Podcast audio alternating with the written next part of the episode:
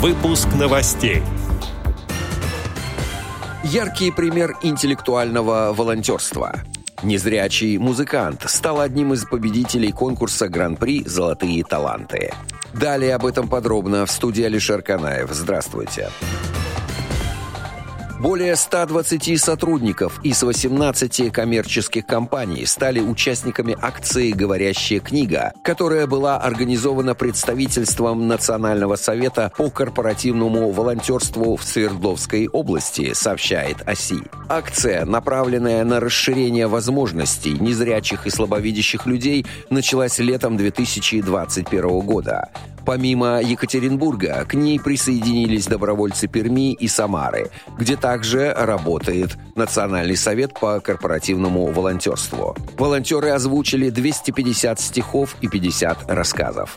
Все произведения, записанные на карты памяти в формате LKF – который можно воспроизвести на Tiflo Flash плеере. Теперь они доступны в региональных библиотеках для незрячих и слабовидящих граждан. Акция будет продолжена в 2022 году.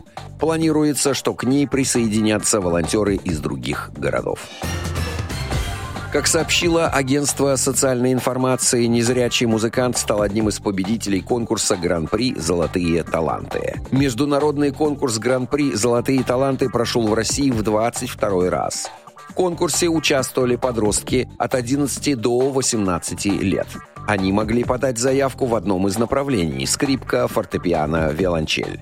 Каждый год организаторы конкурса отбирают по 16 лучших заявок в каждой номинации – После этого участники проходят конкурсные прослушивания, а эксперты конкурса выбирают финалистов. В 2022 году награждение победителей прошло 12 декабря в Курской государственной филармонии. Между конкурсантами распределят призовой фонд более миллиона рублей. Также победители в каждой номинации получат поддержку фонда «Искусство, наука и спорт». В этом году партнер конкурса Yamaha Music учредил специальный приз Yamaha Music Award – цифровое пианино Yamaha. Его выиграл незрячий музыкант Михаил Шавкута. Он учится в шестом классе, поет в ансамбле и играет на пианино. Отдел новостей «Радио ВОЗ» приглашает к сотрудничеству региональной организации. Наш адрес новости собака радиовоз.ру.